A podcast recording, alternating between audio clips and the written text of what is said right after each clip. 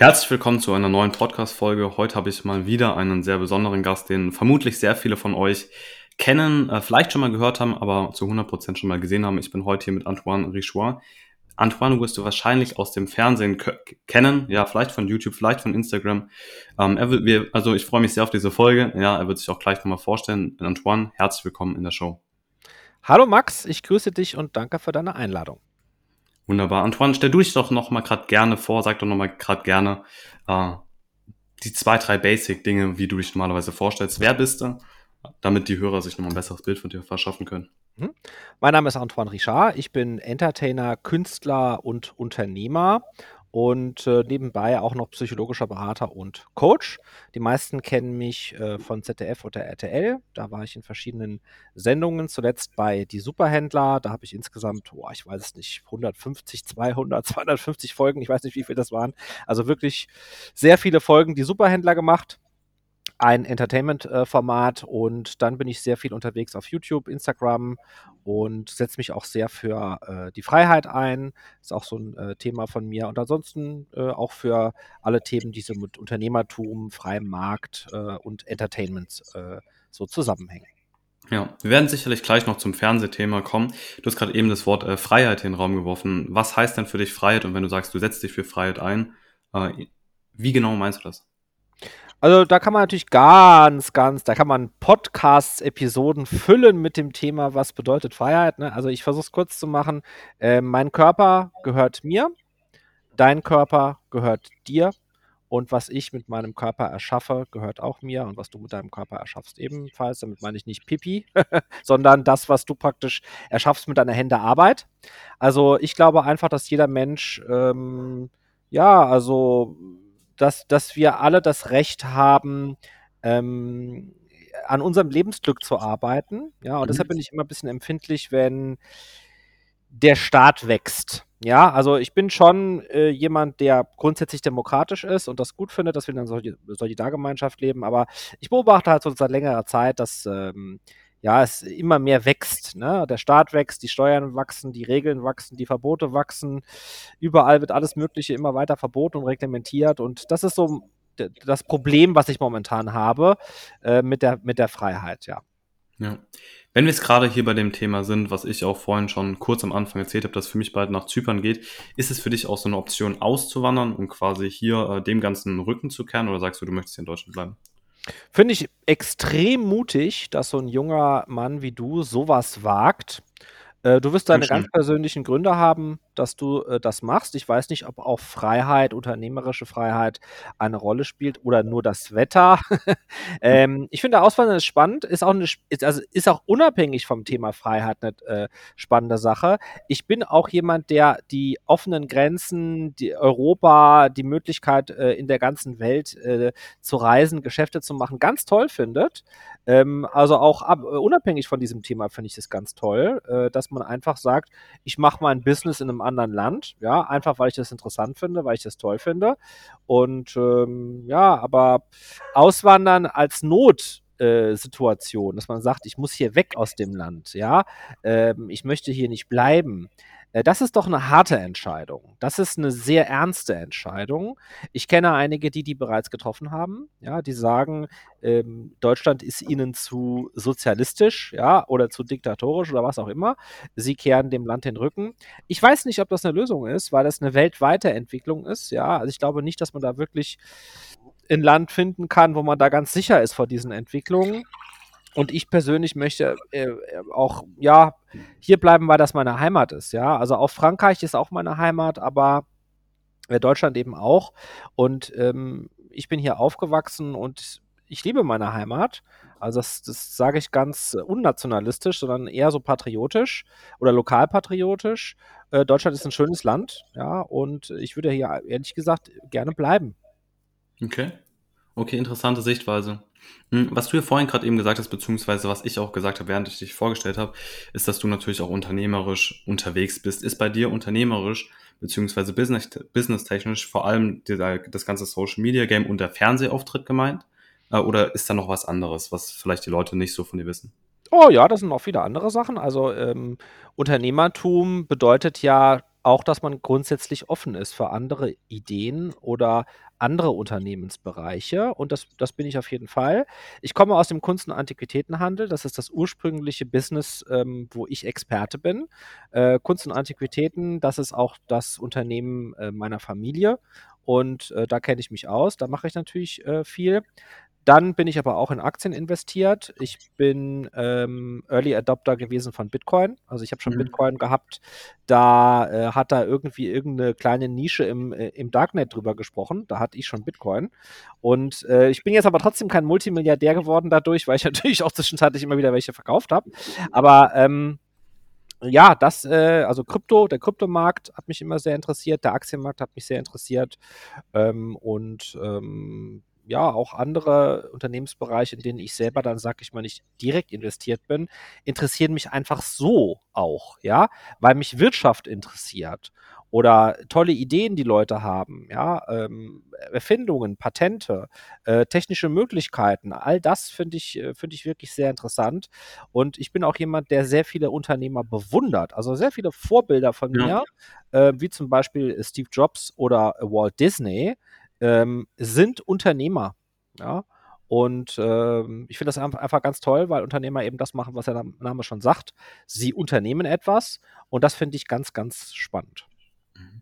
Was ich gerade merke, was ich ähm, sehr bewundernswert an dir finde, ist, man merkt, dass du da äh, sehr gebildet bist und dich prinzipiell in diesen Bereichen ja weiterbildest viel, was oft in unserer Gesellschaft wie so äh, integriert ist, dass man sagt, hey, RTL 2, das ist eher so für einfach gestrickte Menschen. Wie ist das bei dir im Background? Also, beziehungsweise wie ist das während einer RTL, äh, während da Dinge produziert werden? Würdest du dem Klischee zustimmen? Ähm, würdest du sagen, das ist quasi einfach als Unterhaltung alles gemacht? Wie denkst du über Menschen, die sowas sagen, dass das quasi sehr einfach für einfach gestrickte Menschen ist? Hm, ist ein bisschen schwierig. Also erstmal die, also die Superhändler ist nicht RTL 2, sondern RTL. Ähm, und ich war ja auch beim ZDF. Äh, ich kann das auch ein bisschen so mhm. unterscheiden. Und bei RTL 2 war ich vor zehn Jahren, also vor über zehn Jahren. Und äh, ja, es ist schwierig. Weißt du, wenn ich mir im ZDF äh, Krimis angucke oder so Herzschmerzserien oder manche Politformate, dann denke ich auch, das ist für einfach gestrickte Menschen. Ja, also ja. ich glaube, dieser Satz, ne, äh, äh, Fernsehen macht intelligentere äh, Menschen intelligenter und dumme Menschen dümmer, ich glaube, den kann man so sagen. Ja, dann ist es ein bisschen egal, was man sich anguckt. Also natürlich ist es nicht egal, was man sich anguckt, aber weißt du, wenn ein sehr intelligenter Mensch sich ein RTL 2 äh, äh, Doku-Format anschaut, dann kann er da auch viel mitnehmen. Ähm, aber ich kann es mir auch als sehr dummer Mensch angucken äh, und nebenbei äh, Chips essen, auf der Couch rumliegen. So. Also ich glaube nicht, dass einen intelligenten Menschen so Sendungen dumm machen, sondern man kann da eben was rausziehen. Natürlich unterscheiden sich Sendungen in Sparten, ja, also Unterhaltung äh, oder äh, Infotainment oder Doku oder Polit äh, oder was auch immer. Aber Unterhaltungsformate gibt es im ZDF zum Beispiel richtig viele. Ja, also da gibt es sehr viele Unterhaltungsformate oder auch seichte Unterhaltung äh, und äh, das ist auch, äh, ja, auch viel Dummes dabei. Ja. Das, was jetzt kommt, ist wahrscheinlich so eine Standardfrage, die du wahrscheinlich sehr, sehr oft hörst. Aber wie ist so dein Background? Weil es war, ist bei sehr vielen, gerade jungen Menschen, das sagen, ey, Fernsehen ist so ein Ding, das möchte ich, da möchte ich mal zu sehen sein. Wie ist da so dein Background? Wie kamst du ins Fernsehen und wolltest du das auch schon immer? Mm, nein, wollte ich nicht. Äh, hat mich eigentlich nicht so interessiert. Ich war zwar jemand, der häufiger mal auf einer Bühne gestanden hat, weil ich früher Street Dance gemacht habe, als äh, ich so alt war wie du. Mhm. Ja, habe ich so Street Dance gemacht.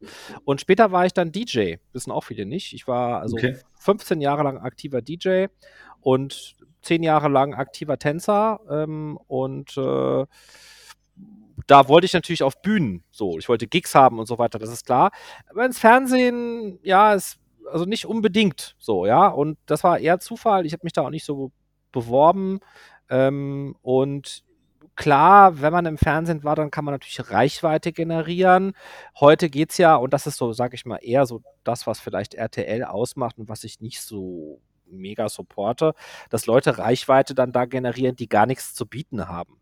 Ja, also irgendwelche Vollhorsts, ja, die einfach nur sich selbst sind, ja, und nix, einfach nix können und dann einfach so prominent werden durch irgendein ein Big Brother oder irgendein Inselformat, wo dann die Person nackt rumläuft oder so. Ähm, da halte ich natürlich nicht so viel davon. Und äh, ich, ich habe mich im Fernsehen gesehen als, als Entertainer und als Geschichtenerzähler. Und mir war das Format eigentlich egal. Ja, also äh, ich war da im Trödeltrupp am mhm. Anfang. Das ist ein, ein äh, wie soll ich sagen, Dokutainment-Format. Also das sind echte Leute, echte Geschichten, aber es ist so ein bisschen im Entertainment Format aufgearbeitet, sodass es eben spannend ist oder lustig. Und so habe ich das auch gesehen. Ja, ich wollte Menschen unterhalten. Bei die Superhändler habe ich das Gleiche gemacht. Ja, ich wusste, das sind Menschen, die haben vielleicht hart gearbeitet oder die haben heute frei oder die sind krank oder keine Ahnung und die kommen von der Schule, kommen von der Uni und die wollen einfach abschalten. Aber die wollen es auf einem hohen Niveau. Die wollen cooles Entertainment. Die wollen lachen. Die wollen eine gute Info haben. Die wollen einfach abschalten. So. Und deshalb gebe ich den Leuten gutes Entertainment. Ähm, und heute, weißt du, Max, du bist in einer Zeit äh, groß geworden, äh, wo du dich gar nicht mehr daran erinnern kannst, vermutlich, dass es kein YouTube gab. Also heute kann jeder berühmt werden. Jeder, wenn er will und was zu bieten hat. Und dafür braucht er kein Fernsehen. Mhm. Was mich jetzt gerade interessiert, was du auch vorhin gesagt hast, äh, Thema Prominenz, gerade auch, äh, was sehr leicht ja heutzutage zu bekommen ist, wenn man jetzt zum Beispiel mal in die TikTok-Welt, in die YouTube-Welt etc. schaut. Was hat sich denn bei dir getan im Leben und was hat es, wie hat es dich als Person geändert, dass du quasi auf einmal wirklich so eine riesen Reichweite hatte und dass es wahrscheinlich auch häufiger mal vorgekommen ist, dass sich Leute erkannt haben. Also wie hat sich, wie hat sich das so in deinem Leben bemerkbar gemacht und was hat das mit dir gemacht? Also eigentlich ist das gar nicht so schnell passiert, ähm, weil ich ja schon vor zehn Jahren im Fernsehen war. Natürlich steigert sich das so mit der Zeit. Es gibt Fälle, wo das auf einmal passiert, sozusagen über Nacht. Und ich glaube, dass solche Leute auch damit zu kämpfen haben. Ich glaube, dass denen das dann teilweise nicht so leicht fällt, so damit umzugehen. Mir ist es deshalb leichter gefallen, weil das eben nicht über Nacht war, mhm. sondern weil das langsam auch äh, gewachsen ist. Dennoch ähm, macht es was, es verändert dein Leben. Es, äh, ich habe mal geschrieben, es gibt Prominente, die wollen einfach so ja, gesehen werden, die wollen einfach im Mittelpunkt stehen und es gibt Prominente, die wollen gerne anderen etwas zeigen oder etwas mitteilen. Ich bin eher so jemand, der wirklich den Leuten etwas zeigen will oder etwas mitteilen. Ich persönlich, das sage ich ganz ehrlich, muss überhaupt nicht im Mittelpunkt stehen. Das interessiert mich überhaupt nicht. Ich kann äh, äh, hier Corona, siehe Lockdown, ne, äh, drei, vier, fünf Monate zu Hause bleiben, ohne dass mich irgendjemand sieht. Das stört mich nicht. Ja, also ich muss nicht da hingehen und sagen, hier, hallo, ich bin der tolle Antoine, sondern ich habe äh, manchmal nicht immer was zu erzählen, möchte den Leuten etwas zeigen oder sagen dann finde ich es auch toll, wenn man mir zuhört. Aber um meiner selbst willen, ne, um geliebt zu werden, muss ich nicht die Reichweite haben. So, es ist schön, ja, ich könnte ja auch, ich habe zum Beispiel einen Twitch-Kanal, ja, äh, da bin ich nur sehr selten zu sehen, sondern mache meistens Audio. Ich weiß aber, dass wenn ich mich vor die Kamera setzen würde, hätte ich zehnmal so viel Zuschauer. Mache ich aber nicht, weil dann viele einfach nur zuschauen, weil sie meine Fresse sehen wollen und gar nicht zuhören, was ich sage. ja, lieber äh, habe ich dann die Leute, die wirklich sagen, okay, ich möchte zuhören, was der sagt. Der Inhalt interessiert mich, der Content, ja. Und deshalb auch bei Instagram hast du ja Kanäle, die haben sehr viel Follower, aber die haben überhaupt nichts zu bieten außer ihrer Fresse. Das ist vielleicht eine schöne Fresse, kann man sagen, okay, ist ganz nice die Fresse, ja, aber sonst ist nichts dahinter. Und äh, sowas wollte ich nie. Also, was ich jetzt so quasi rausgehört habe, dass dir wirklich wichtig ist, dass du quasi auch eine gewisse Message mit ins Außen bringst, mhm. um den Leuten einfach neue Denkweisen mit anzugehen. Ist das so richtig? Auf jeden Fall. Wenn du es jetzt quasi kurz und prägnant fassen würdest, was ist so deine Message? Was möchtest du wirklich ins Außen geben? Ja, das ist immer schwer. Das ändert sich natürlich. Also natürlich das Thema Freiheit, das ich angesprochen habe, ist ein übergeordnetes Thema, das ich schon immer verfolgt habe, also mehr individuelle Freiheit für jeden einzelnen Menschen. Ich wünsche, also wenn ich ein, ein Twitch live habe, sage ich zu den Leuten am Schluss immer, ich wünsche euch Frieden, Freiheit, Fortschritt und ein langes Leben. Das ist genau das, was ich den Menschen wünsche. Frieden, Freiheit, Fortschritt und ein langes Leben. Das ist das, was ich rüberbringen möchte. Und zwischendrin natürlich auch einfach Spaß. Ja, also meine, meine Streams oder Videos sind nicht immer ernst, sondern ich möchte auch einfach mal Leute zum Lachen bringen oder zum Nachdenken oder ihnen einfach ein bisschen die Zeit vertreiben. Das ist für mich auch in Ordnung. Was du vorhin ja erzählt hattest, ist, äh, du hattest ein paar Namen genannt, wie zum Beispiel Steve Jobs, die du wirklich sehr bewundernswert findest. Und äh, du sagst ja selber, dass du auch ein bisschen in dieser Coaching-Richtung unterwegs bist. Hast du wirklich Leute, explizite Mentoren, explizite Coaches, was ja heutzutage immer populärer wird, von denen du lernst und von denen du quasi dein Know-how bekommst? Oder ist das ganz breit gefächert? Also dieser klassische, also ich sage deshalb, ich mache Coaching, weil ich nicht sagen darf, dass ich ähm, Psychotherapie mache, weil das verboten ist. Im Grunde genommen äh, mache ich eigentlich eher was, was in diese Richtung geht. Ich habe ja ein äh, Psychologiestudium gemacht und habe da auch ähm, ja eine, ein Vordiplom, also einen Abschluss. Das ist sowas wie ein Bachelor. Habe danach Master äh, angefangen, habe da alle Prüfungen bestanden, ähm, habe also äh, die Hauptdiplom, äh, Hauptdiplomprüfung für psychische Störungen, klinische Psychologie, Psychosomatik. Also ich habe eine ganz breite universitäre ähm, Ausbildung, aber eine von diesen Prüfungen, das waren glaube ich fünf, habe ich nicht bestanden. Also von diesen Diplom-Abschlussprüfungen.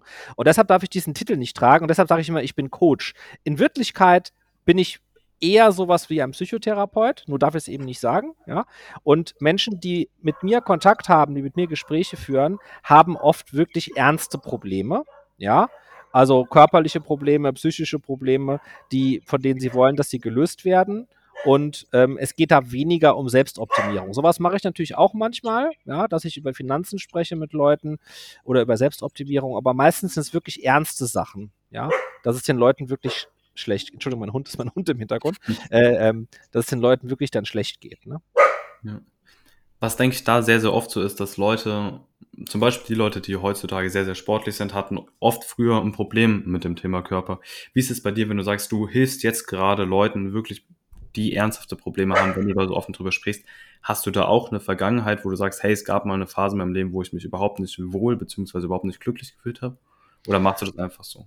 Äh, also das sagt man ja oft. Ähm, also während des Psychologiestudiums war das auch so der Tenor. Ne? Die Leute, die Psychologie studieren, haben selber einen an der Waffel. Deshalb machen die das. ja. Äh, ich glaube, früher hat das vielleicht eher gestimmt. Ähm, heute ist es eher so, dass die, die Psychologie studieren, das sind halt so Abitur 1 bis 2, meistens Frauen. Ähm, das ist ein sehr faktenorientiertes Studium, das eher in die Richtung Medizin geht. Also viele, die das studieren, haben keinen an der Waffel. Äh, ich schon. ja. Ähm, also ich bin auf jeden Fall jemand, der auch im Leben viel gelitten hat. Äh, ich habe auch viel durchgemacht und ich glaube auch, dass ich Leuten deshalb vielleicht besser helfen kann oder sie auch besser verstehen kann. Ähm, aber es ist jetzt ja, also ich, du hast recht, man sieht das oft, ja, dass Leute, die was durchgemacht haben, was geschafft haben, dann später auch in die Coaching-Richtung gehen, um Menschen zu helfen, das auch zu schaffen. Das ist ein bisschen so bei mir, ja. Also ich gehöre auf jeden Fall nicht zu der äh, Kategorie mit dem goldenen Löffel im, im Mund geboren und äh, immer alles komplett glatt gelaufen. Also zu dieser Kategorie gehöre ich sicherlich nicht. Was ich häufiger mal gehört habe bei Leuten, die gerade äh, eine gewisse Prominenz mit sich bringen, ist ein Klischee, aber dass viele Leute manchmal so das Gefühl haben, hey, ich hätte doch eigentlich ganz gerne auch so ein ganz normales, äh, schlichtes Leben.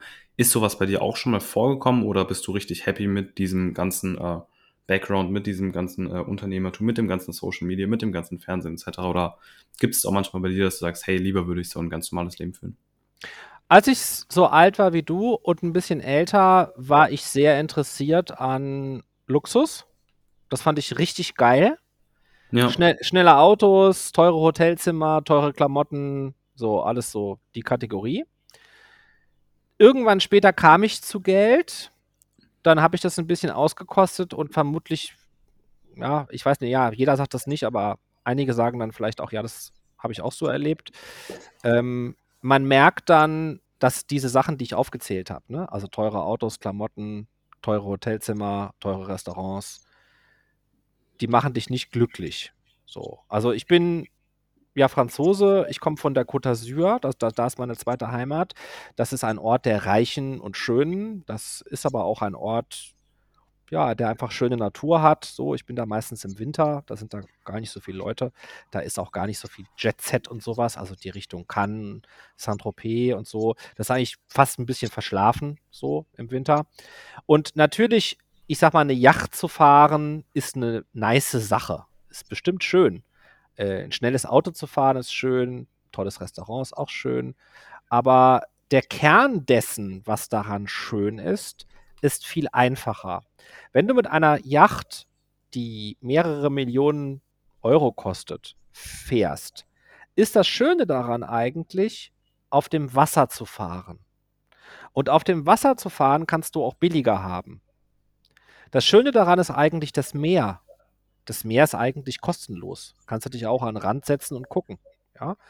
Bei einem Auto ist das Gleiche. Das Schöne an einem Auto ist die Freiheit, die Geschwindigkeit, ja. Oder auch, klar, die Technik, ne? Aber da musst du dir jetzt kein Auto für 100.000 Euro kaufen, um das zu erleben. Das geht auch billiger. Das Schöne an einem guten Restaurant, ja, das ist einfach ein richtig gutes Essen. Ein richtig gutes Essen kannst du auch günstiger haben. Also du musst die Kohle da nicht raushauen, äh, dass es keinen Morgen gibt. Du kannst auch erkennen, worum es eigentlich geht, was Luxus eigentlich ist. Und mein ganz persönlicher Luxus ist zum Beispiel die Freiheit, zu tun und zu lassen, was ich will. Die Freiheit auch zu spüren, wenn ich draußen bin in der Natur, ja, da wo keine Menschen sind zum Beispiel. Und ja, da muss ich jetzt nicht all diese Luxusgüter haben, die ich jetzt eben erwähnt habe. Verstehe. Verstehe. Was du gerade eben gesagt hast, was mich gerade gecatcht hat, ist, du hast ja ein paar Mal gesagt, hey, als ich so alt war wie du und ich bin jetzt 16 Jahre jung, äh, für die lieben Zuhörer, wann ging das Ganze bei dir los? Äh, dass du gef gef gefühlt hast, hey, ich möchte irgendwie was anderes, ich möchte mehr oder ich weiß nicht, was ich möchte, aber ich möchte einfach irgendwie einen anderen Weg gehen. Wann ging das bei dir los? Und wie waren so deine ersten Steps? Als ich 16 war, äh, waren die 90er Jahre und da gab es kein Internet. Und äh, da gab es auch dementsprechend kein Instagram, keine Coaches, kein Unternehmertum.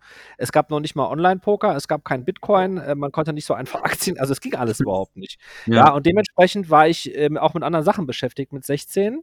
Äh, und das kam eben erst später. Also du bist ein Kind deiner Zeit, ich bin ein Kind meiner Zeit. Und zu meiner Zeit äh, war mir mit 16 vor allem wichtig äh, Freunde, mein Hund, ich hatte schon einen Hund damals, äh, Party äh, Musik, also die klassischen Dinge, die einem so wichtig sind mit 16. Und mich verlieben, solche Sachen waren für mich wichtig. Geld hat mit 16 noch ganz, ja, eine eher kleine Rolle gespielt. Das kam dann erst so 19, 20, hat mich das Thema dann mehr interessiert.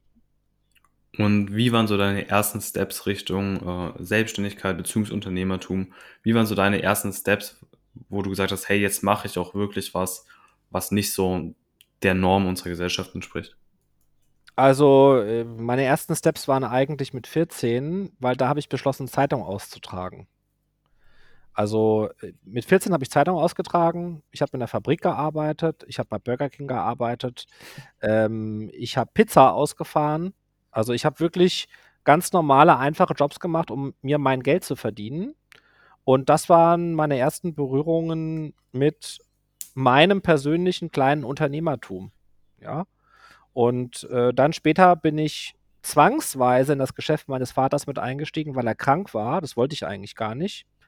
Und hat sich dann so ergeben, dass ich während meines Studiums dann ja Antiquitätenhandel begonnen habe.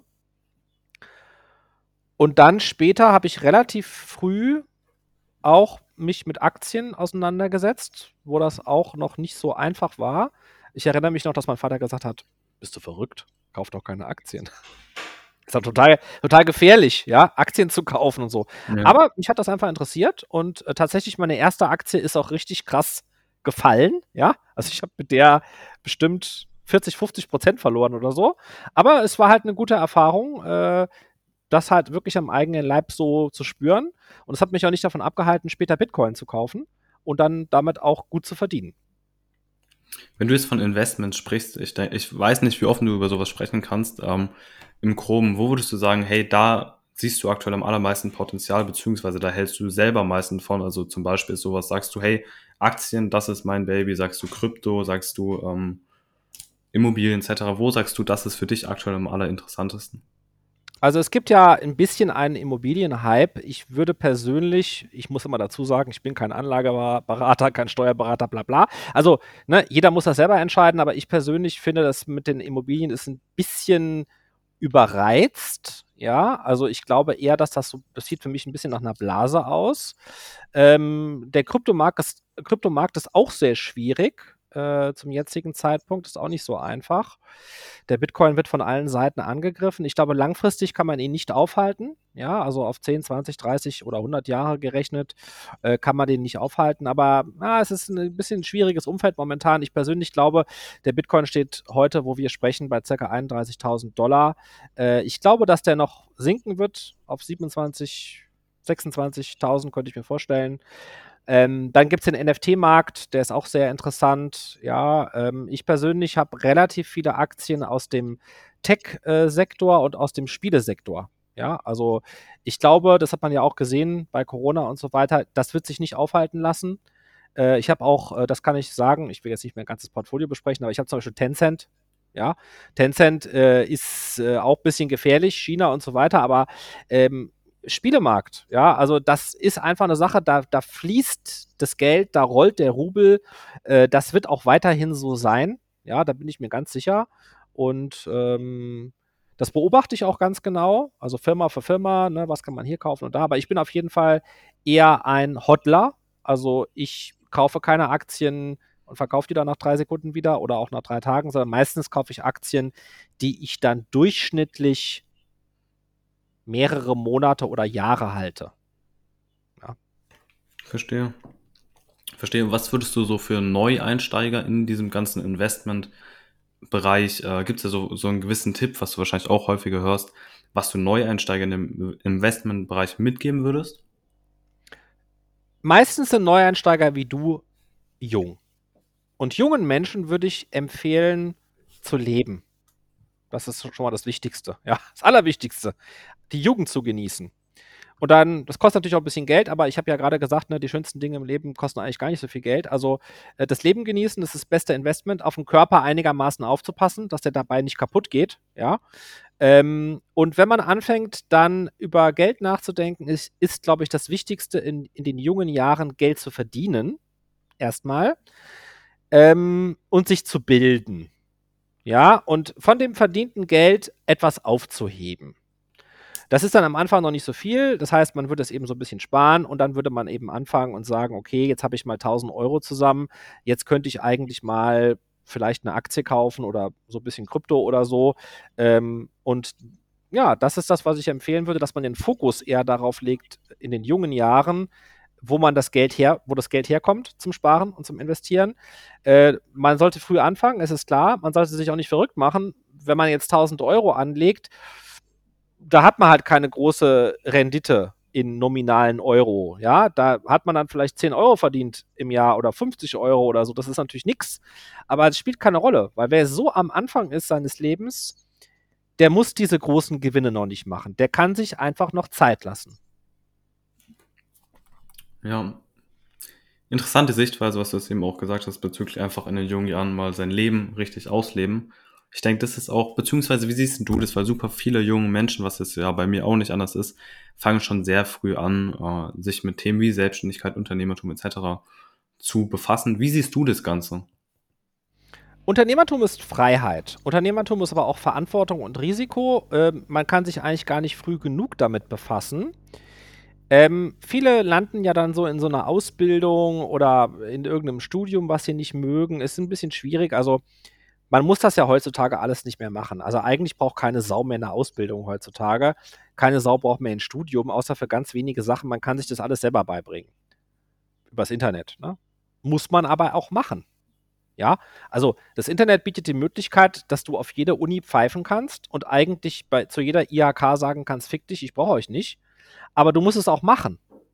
Ja, wenn du jetzt zum Beispiel handwerklich was lernen willst oder so, dann musstest du früher einen Ausbildungsberuf machen bei der IHK oder brauchtest jemanden, der dir das zeigt. Heute kannst du dir das alles bei YouTube reinziehen und das lernen. Ja, und ähm, Unternehmertum genauso. Du kannst alles lernen. Es gibt hier Podcasts zum Beispiel, ja, aber du musst Zeit investieren und dich damit beschäftigen und Rückschläge hinnehmen. Und damit kann man gar nicht früh genug anfangen. Was mir gerade schon ein bisschen aufgefallen ist in unserem Gespräch, dass du wirklich äh, viele Projekte gleichzeitig im Laufen hast, wie zum Beispiel Fernsehen, wie zum Beispiel Social Media, wie Aktien etc. Wie sieht bei dir aktuell so ein normaler Tag aus, wenn es sowas gibt? Ich stehe meistens um 10, 11 Uhr auf, also relativ spät. Ich bin ein Langschläfer und spät zu Bett geher. Und dann mache ich das, was die meisten vermutlich machen, nämlich frühstücken und mir die News reinziehen, also ganz gechillt, ja. Dann äh, kümmere ich mich um meinen Hund zuerst und dann kommt erstmal eine Phase, ähm, wo ich mich bewege, spazieren gehe, bisschen Sport mache, mit dem Hund rausgehe, in der Natur bin. Und meistens habe ich nachmittags sehr viele Gespräche, ja, psychologische Beratungen und Coachings. Ähm, ich muss sehr viel administrativ arbeiten, ja. Ähm, eine sehr große Arbeit bei jemand, der irgendeine Form von Investment laufen hat, ist Information. Du musst informiert bleiben, um die richtigen Entscheidungen zu treffen, bei zum Beispiel Aktien. Dafür geht auch Zeit drauf. Ähm, ich versuche nicht zu viel Medien zu konsumieren. Ähm, und wenn gezielt. Also ich bin kein Fernsehgucker. Ich mache nicht den Fernseher an und zapp da durch. Mache ich nicht. Ich gucke auch keine RTL. äh, ich gucke Arte, YouTube, Netflix, ja, oder Filme. Ne? Ja, und dann im Winter, also ich plane, also ich, mein, mein Leben ist so zweigeteilt, also wenn jetzt nicht gerade Corona ist, dann bin ich im Winter immer an der Côte d'Azur und im Sommer in Deutschland. Das hört sich ja sehr, sehr schön an. Wie ist es bei dir bezüglich Fernsehen? Wie sieht da die Zukunft aus? Möchtest du da noch wirklich viel äh, gezeigt werden, beziehungsweise möchtest du da noch viele Projekte am Laufen haben? Oder ziehst du dich so ein bisschen aus dem ganzen äh, Fernsehen zurück? Oh, das ist mir eigentlich egal, ehrlich gesagt. Also, äh, das ist mir gar nicht so wichtig. Mir ist eigentlich wichtig, dass das, was ich mache, authentisch ist. Ähm, wenn die richtige Produktionsfirma mit dem richtigen Projekt an mich herantritt, würde ich gerne was machen. Wenn nicht, dann lieber nicht. Ja, ich kann ja auch immer bei YouTube was machen. Ich kann immer auf Twitch live gehen. Ja, ich brauche das Fernsehen nicht unbedingt. Und das ist auch eine ganz tolle Freiheit, die wir heute haben. Ja, ich kann auch, wenn ich will, eine aufwendigere Produktion machen für YouTube. Ja. Äh, momentan habe ich viele Ideen, ja, wer weiß, was ich davon vielleicht noch verwirkliche. Also von aufwendigeren Produktionen äh, für YouTube. Mal schauen. Ich bin da eher locker. Ja. Was ich, was ich immer quasi so Gästen wie zum Beispiel dir stelle, weil was sehr oft so ist, dass äh, so Leute zum Beispiel, oder kannst da noch gerne kurz zwei, drei Worte zu sagen, wie war so deine Schulzeit? Warst du immer so 100% committed in der Schule oder hattest du schon früh in der Schule diesen, dieses Gefühl, hey, das brauche ich gar nicht? Äh, ja, äh, genau. Ganz früh hatte ich das Gefühl, äh, das brauche ich nicht. also äh, ja. Schule, äh, Schule, ähm, habe ich relativ früh begriffen, ist Abfuck. Also und damit meine ich jetzt nicht die Lehrer und nicht den Content. Denn es gibt gute Lehrer und es gibt guten Content. Und es ist auch wichtig zu lernen. Und natürlich sollte man auch das eine oder andere Buch gelesen haben oder überhaupt lesen können und so weiter und so fort. Aber der Clou an der Schule, den ich verstanden habe, ist der, dass Schule Zwang ist. Die Kinder werden in die Schule gezwungen. Und zwar per Androhung von Polizei und Gewalt. Denn wenn sie nicht zur Schule gehen, werden die Eltern verklagt. Ja, natürlich nicht mehr, wenn du 16 bist, so, aber davor. Und äh, das ist ein Unding. Das muss man erstmal begreifen, ja. dass, das, dass, das, so ist. Äh, ich bin also nicht gegen Lernen. Ich bin auch nicht gegen Schule. Aber ich bin gegen den Schulzwang. Ich bin nicht damit einverstanden, dass Kinder dazu gezwungen werden, in die Schule zu gehen. Wenn Kinder jetzt sagen oder Jugendliche, oh, scheiß drauf, ich nehme lieber Drogen, ne, dann sage ich natürlich auch, okay, das ist keine gute Idee. Ja, ähm, das Ding ist, den, den Kindern und Jugendlichen wird auch die Lust und die Freude an vielen Dingen genommen. Denn eigentlich werden wir Menschen geboren und sind neugierig. Wir wollen lernen. Wir wollen begreifen. Wir wollen etwas schaffen. Und wir wollen Fähigkeiten haben. Und in der Schule ist es oft so, dass viele so fertig gemacht und so zusammengedrückt werden, dass sie das dann, dass sie dann keinen Bock mehr darauf haben. Und viele talentierte kreative Geister im Keim erstickt werden, während die, die so mitlaufen können und die gutes Maul halten, dann ganz gut durchkommen. Und das ist schade, ja, und das ist ungerecht. Und ich finde, dass man das Schulsystem öffnen sollte. Das heißt nicht, dass man auch nicht dafür sorgen könnte, dass benachteiligte Kinder aus benachteiligten Familien die Bildung bekommen, die sie brauchen. Ja, Das kann man trotzdem organisieren. Ja, das ist auch wichtig. Aber ich finde, man sollte das Schulsystem komplett befreien, damit Menschen, die zum Beispiel gar nicht begabt sind in Mathematik, aber dafür sehr begabt im Schreiben oder im Tanzen oder in irgendwas anderem, sich ganz ihrer Sache widmen können. Ich hatte auch schon immer selber sehr, sehr viel äh, am Schulsystem auszusetzen, aber das mit dem Thema Zwang, dass die Leute wirklich reingezwungen werden, das habe ich so noch nie gesehen. Und jetzt gerade auch, was du gesagt hast, dass so eine deiner Kernwerte Freiheit ist, ist ja auch absolut konträr damit. Es war Freiheit eigentlich schon immer bei dir so ein super wichtiger Punkt in deinem Leben oder kam es jetzt erst mit der Zeit immer stärker? Das kam mit der Zeit stärker, weil man immer mehr begreift, wo die Freiheit eingeschränkt wird. Früher dachte ich zum Beispiel, ich muss zur Schule gehen. War ganz normal. Ne? Also man kriegt gesagt, so, hier ist die Schultüte. Ne? Erste Klasse, setzt sich rein. Dann freut man sich natürlich auch, man hat ja Freunde da und so. Ne? Also es gibt ja auch gute Sachen an der Schule.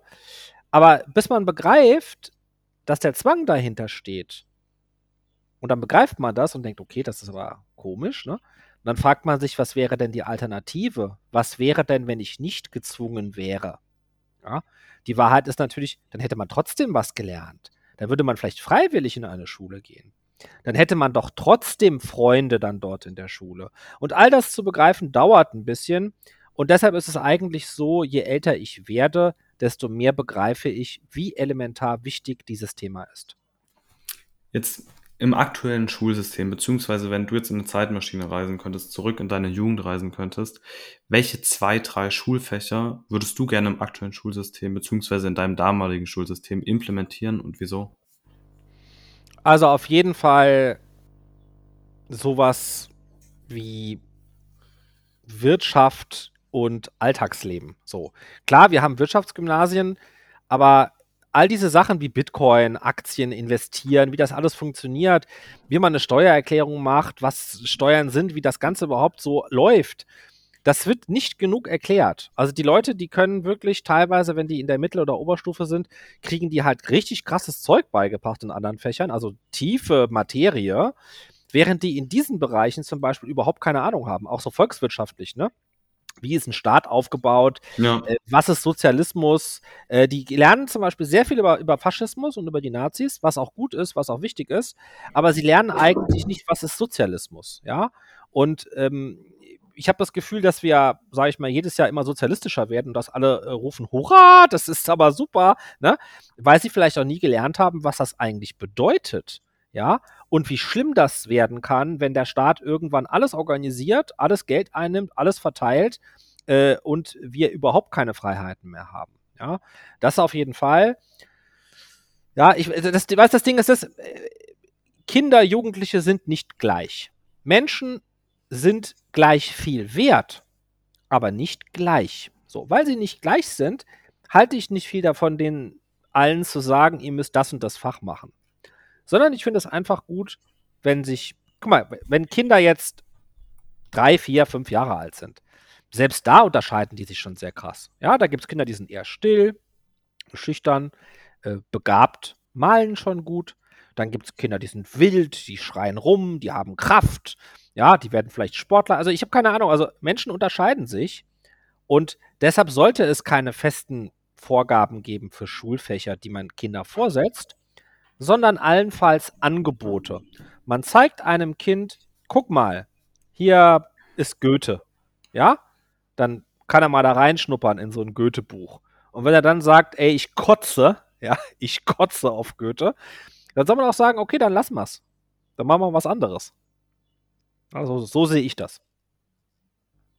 Ja, sehe ich sehr, sehr, sehr ähnlich. Also das ist nochmal so quasi zusammenfassend, einmal sagst du Wirtschaft, wie der Staat funktioniert und einfach, dass allseits mehr, mehr Angebote gemacht werden und nichts so quasi gezwungen wird, richtig?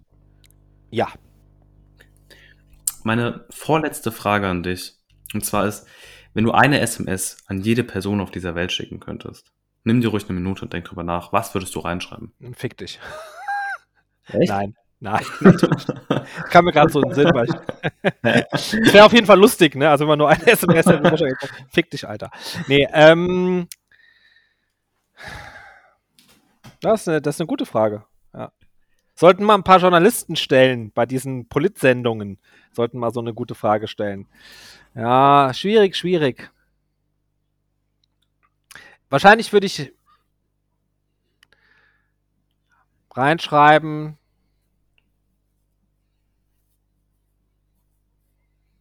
Ohne die Freiheit ist alles nichts. Das würde ich vermutlich reinschreiben.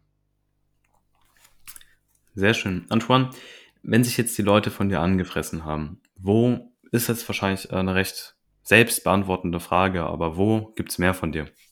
Bitte nicht bei Google. Wer mich googelt, kommt auf meinen Wikipedia-Artikel und der stimmt nur zur Hälfte. Das auch wieder auch so ein Thema, ne? aber gut. Äh, Instagram ist eigentlich das Medium, wo ich am schnellsten reagiere in meinen Stories. Da bin ich auch mittlerweile, Gott sei Dank, nach drei oder vier Jahren äh, verifiziert, wo ich auf Facebook schon sofort verifiziert worden bin, aber da hat es irgendwie Ewigkeiten gedauert, keine Ahnung warum. Also da findet ihr mich auch mit blauen Haken, äh, blauen, blauem Haken. Und da bin ich eigentlich am schnellsten, äh, wenn was Neues ist. Ansonsten bei Twitch, bei YouTube, bei Snapchat, bei Facebook. Äh, bei TikTok bin ich auch. Habe ich längere Zeit nichts gemacht, aber es gibt alte, lustige Videos von mir, auch bei TikTok. Okay, perfekt. Die ganzen, die ganzen genaueren Namen, die seht ihr, liebe Zuhörer, in den Shownotes. Antoine, gibt es noch irgendwas, was du meiner äh, Community mitgeben möchtest? Gibt es noch irgendwas, was du abschließend zu dieser Folge sagen möchtest? Ich finde es ganz toll, was du machst. Und ich finde es ganz toll, dass dieser Esprit, ja, dieser Unternehmergeist, äh, dass den Menschen heutzutage haben, die fucking 16 Jahre sind. Das ist für mich wirklich krass. Das finde ich ganz toll. Und es ist auch wichtig, dass ihr hungrig und gierig seid nach Geld. Ja, weil ist ja logisch. Das ist ja das, was man will, Geld verdienen. So. Aber äh, vergesst dabei nicht, ja. Also ich finde es eigentlich geiler, wenn ihr dann sagt, boah, geil, viel Geld verdient, das reinvestiere ich, ja. Weil es gibt da so zwei Sorten. Einmal die, die wollen das schnelle Geld und die landen auch manchmal in der Illegalität, ja, werden dann halt irgendwie so Gangster.